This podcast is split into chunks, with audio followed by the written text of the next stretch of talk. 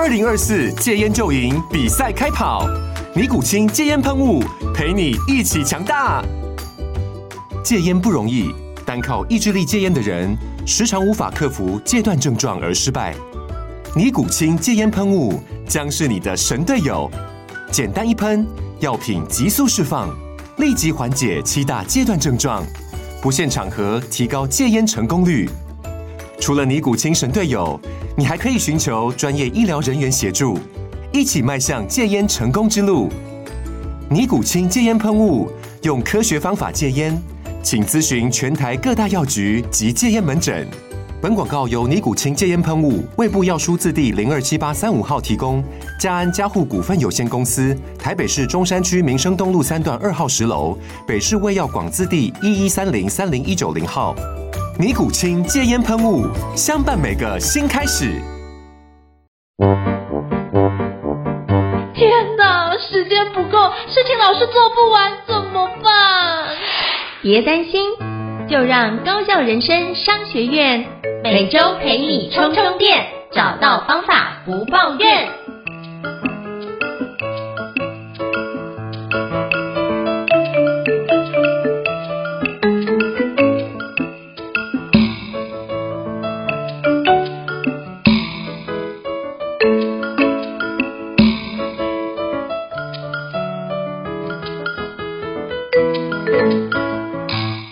我是赵英德，欢迎大家来到高效人生商学院 Podcast 的频道。今天我要跟各位分享的是职人访谈节目。那今天要跟各位介绍的是什么样的内容呢？今天要介绍的是知名的素食品牌得来素品牌识别的改造的心路历程哦。那包含像这次要分享的一个主要的一个对象呢，就是我的好朋友，就是小关哦，得来素的创办人关登元老师，就是小关。那是不是可以诚挚邀请小关来跟我们分享？这一次得来素品牌识别的重新改造的历程呢？那我们欢迎小关。Hello，Hello，大家好，我是小关。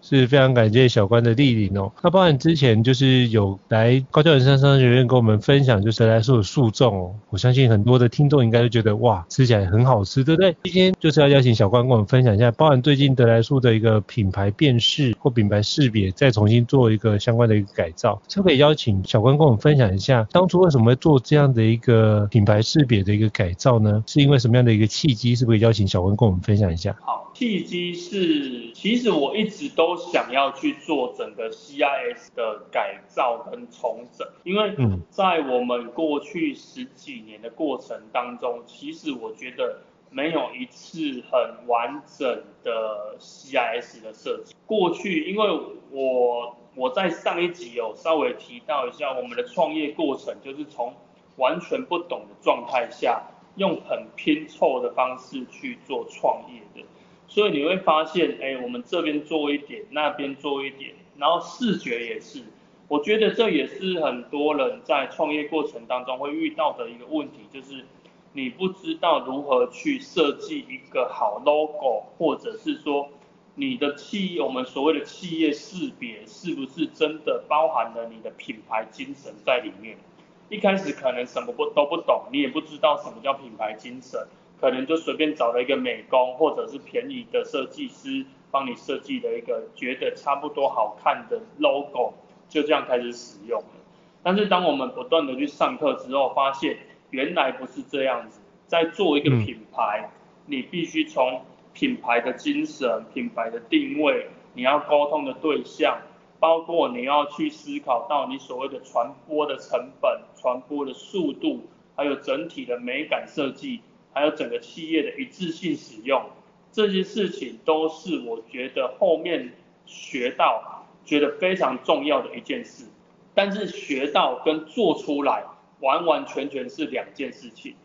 学到你只知道哦，可能会看到很多品牌的书，告诉你你的品牌精神要出来。然后你的你的视觉必须要跟你的品牌精神去做融会贯通，然后去传达。但是没有一个好的设计师帮你把你的品牌精神去透过视觉的方式做出来，原则上你所想的还是没办法被实践。所以我觉得在做品牌设计的时候有两件很重要的事情。第一件事就是。你是不是真的非常知道你到底想要对这个世界传递什么样的精神、理念、价值观？这件事情会影响到你的品牌会长什么样子。当你有这样的想法之后，再去找设计师才会有用。专业一点的设计师，他会引导你去想这件事情。如果你还没有想过的话，专业一点的设计师会协助你去发想这件事情。但是如果不专业的设计师，他就会用他的角度去设计一个他觉得好看的识别，然后给你。这些东西给你，你也不知道如何的去使用，让它有生命力出来。这是我觉得在整个品牌过程改造当中，很核心的一个思维跟品牌的想法。对，当你知道你要什么之后，你才会知道你要找怎么样的设计师协助你把这个东西变成视觉化。因为我们都不是是诶设计科系出来的。对于视觉传达，你要用什么样的颜色，要用什么样的图形、形状去表达你的含义，这件事情我们不知道，所以我们能够讲得越清楚，设计师才越有办法去抓到我们要的点，然后去设计出来，共同讨论产出一个所谓完整的 CIS 出来。所以这是我觉得在这个过程当中，诶很重要的一个启发。然后到了我去年去上了一个叫做小贺老师的课。他讲了一堂，哎，像应成我也有介绍他去上，嗯，他就是在讲品牌的课程。那在这个过程当中，你就会在课程当中一直被打嘴巴，为什么我的东西这么的丑？因为这堂课就是在提升美感这件事情。当你的美感跟价值观被升华了之后，你就会对你现在的东西产生，哎，我想要去改变它的一个动力。所以我在去年上完小二老师的课程之后，我也没有马上动，我花了很多的时间在厘清自己到底要什么。然后就像我刚刚讲的，当我知道我要什么的时候，我才开始去找设计师，然后协助我去把这个过程给产生出来。那在这边其实我会有一个真的很诚挚的建议，就是设计师专业与不专业的落差真的真的非常的大。或许好的设计就是非常的贵，但是它可以把你的东西在更短的时间内变得更完整一点。你要知道你的一个 logo 或识别出来之后，它必须要用在不管你的室内的空间、你的商品的包装、你的所有的识别都会放上这样子的一个 logo 跟延伸的设计。当你的设计错误的时候，你后面做的东西都会是不好看的。或者是跟你的品牌没有连贯性，那就会造成了二次的浪费。这过程我走过好几次，就是因为过程自己的想法还不成熟，找到的设计师也不是这么的专业，那做出来的东西一直没办法到达我要的，诶想要的那一个标准跟要求。对，那直到了这一次整体的 CIS 的改变，才让我觉得，哎，对，这个就是我要的。一个部分是我自己知道我要什么，第二个是。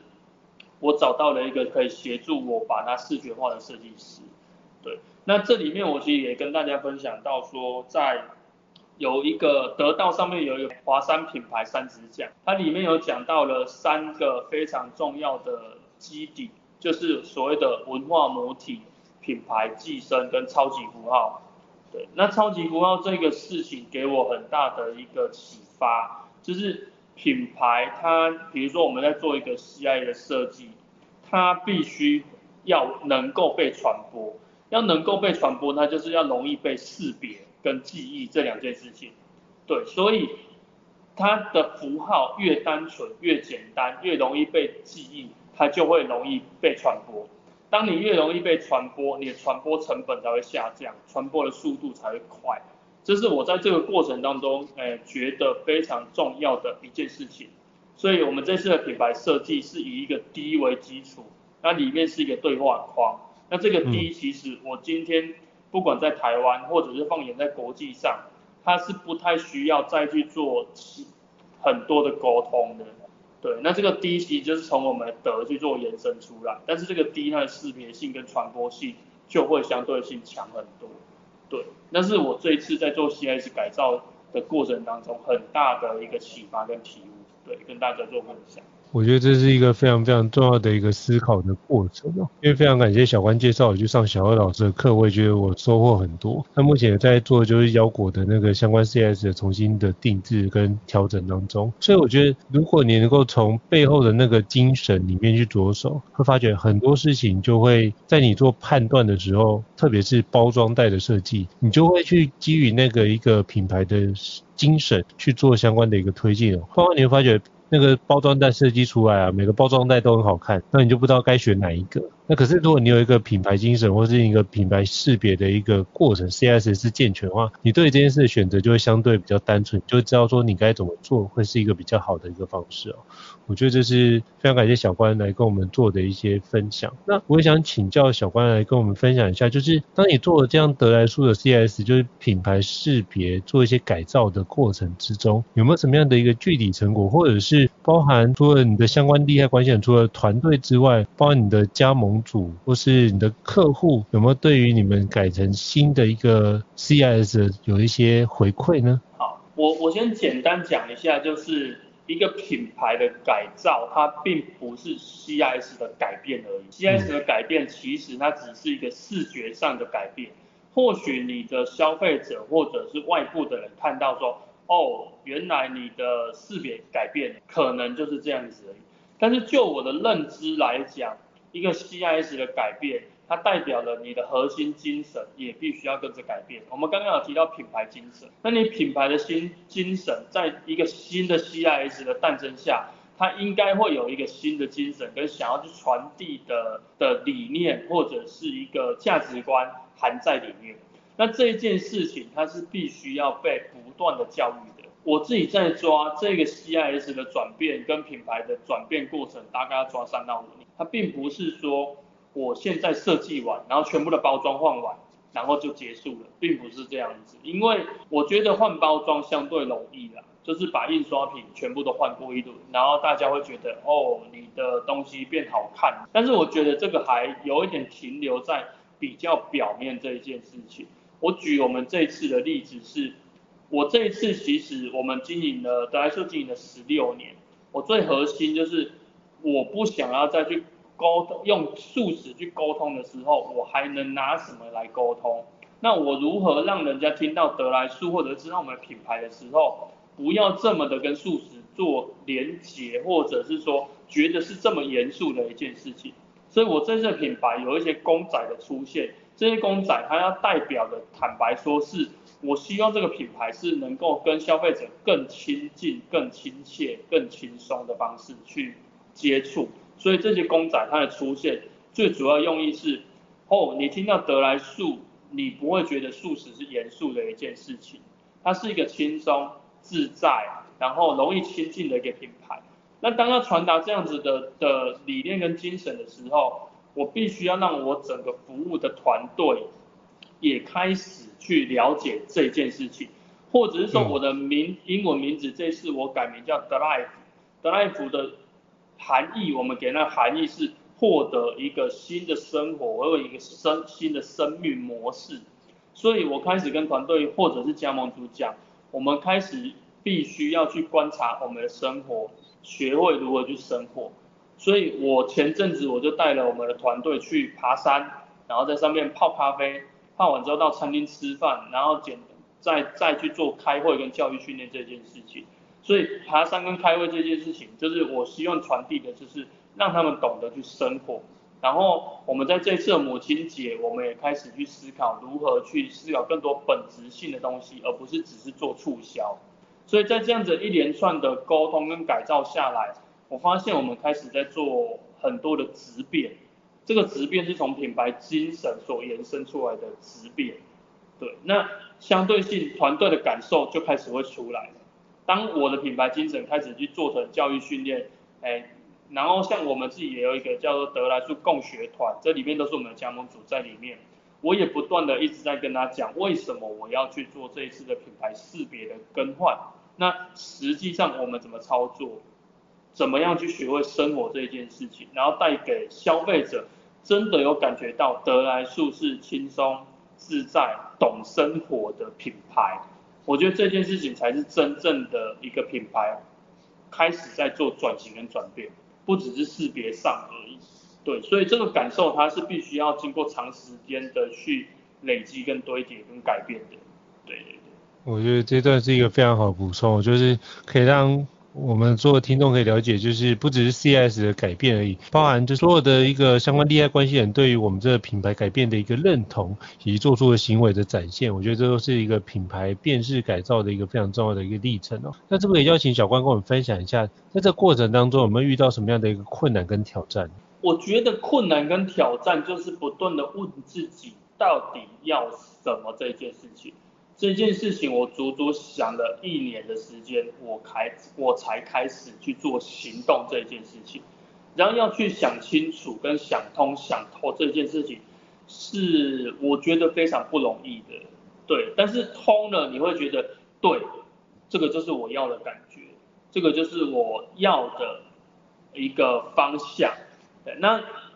再来第二个部分困难就是，当我自己想通了想透了之后。我如何去跟内部的团队沟通，跟外部的团队沟通？所以内部的团队就是可能我的合伙人、我的员工，我该怎么样让他去看到，或者是想象出我所看到的那样子的一个画面跟情境。所以我觉得一个品牌经营者的说故事能力，跟说出画面感这样子的能力也非常的重要。其实做品牌，我觉得就是在说故事。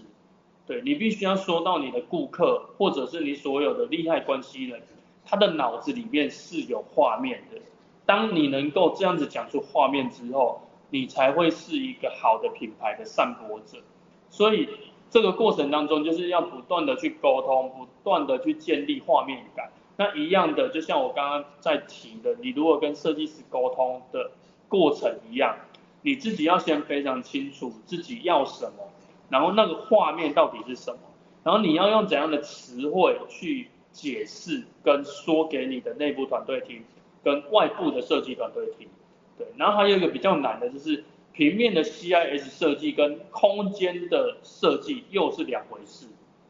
如何让空间的设计跟平面设计的 CIS 能够搭得起来，也是我们最近面临到比较困难的一个功课。对，这个过程也沟通了许久，然后一样是一个自我拷问，哎，自我拷打的过程。我也是一直在问，因为比如说我们最近找的一个室内设计师，他设计了出第一版出来之后，我觉得跟我的 CIS 跟我想传达的方向不太对，但是我没有急着要我的室内设计师马上改，而是我自己先沉淀下来，开始去思索。我觉得哪里不对，我觉得该怎么样去调整，或者是我到底要的是什么，然后再来就是我去找了，呃，我一些美感跟空间比较强的朋友去聊，我去询问他们，以他们的角度来看我的 CIS 跟我的品牌精神，我的空间可以怎么样去去调整，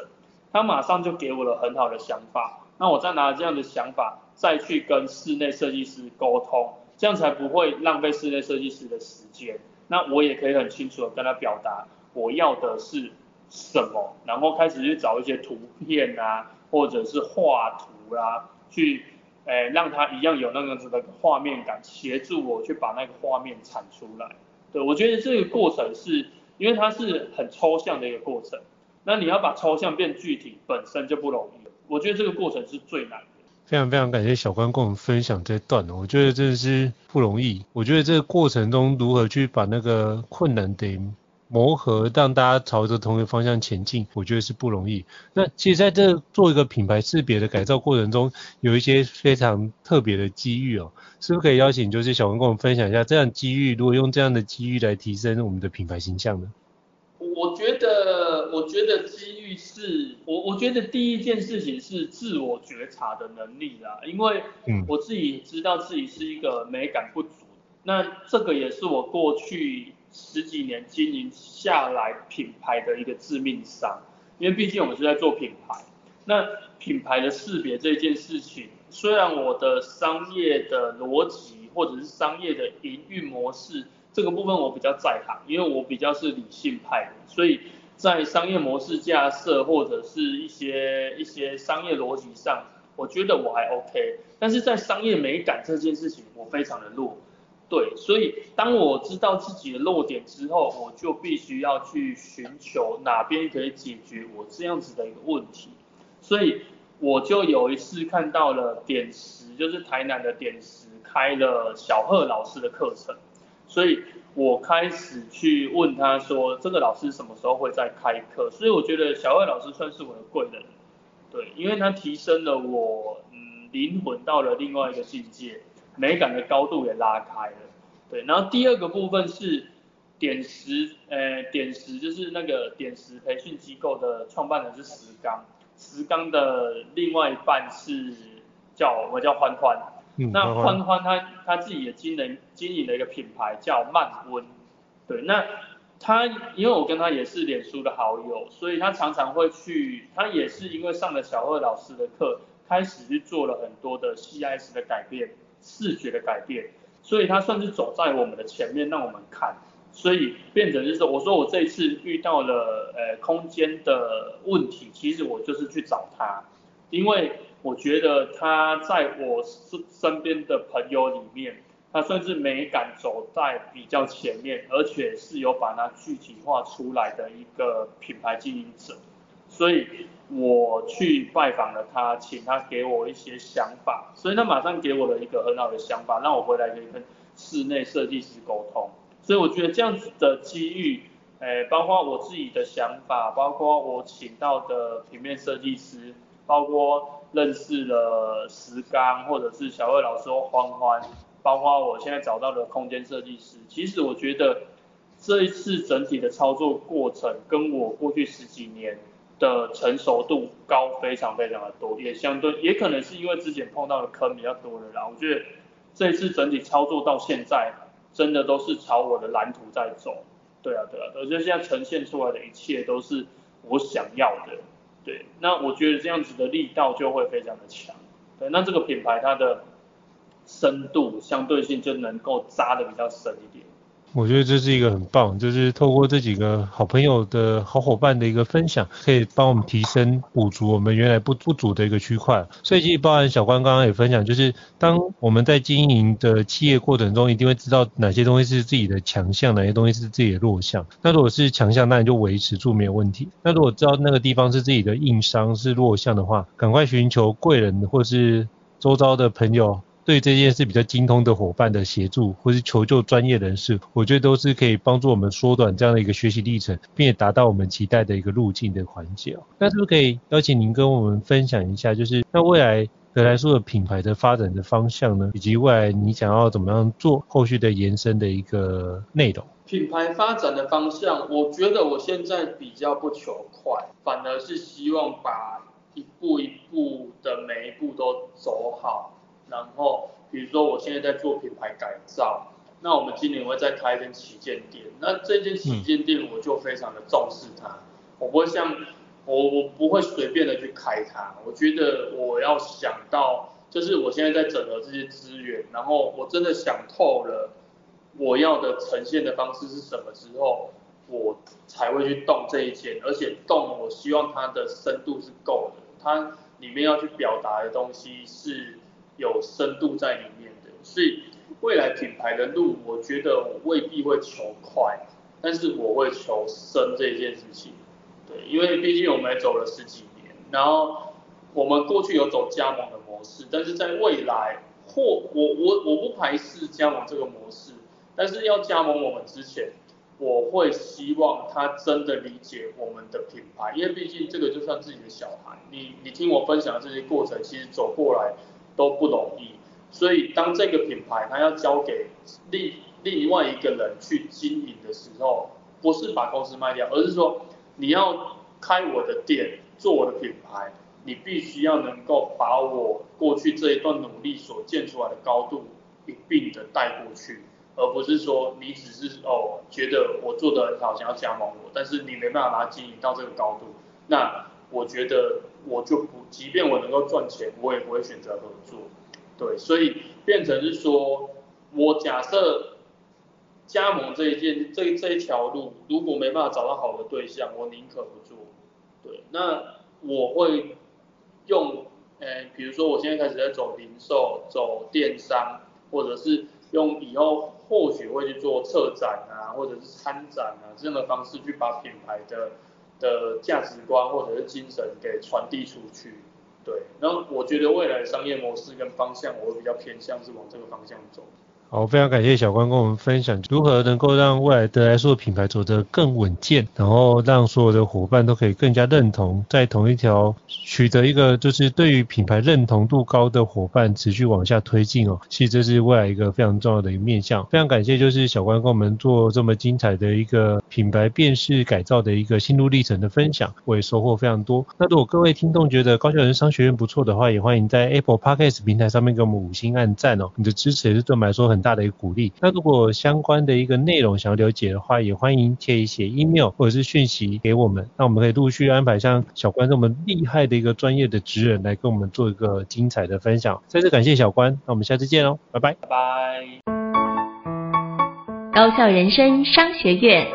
掌握人生选择权。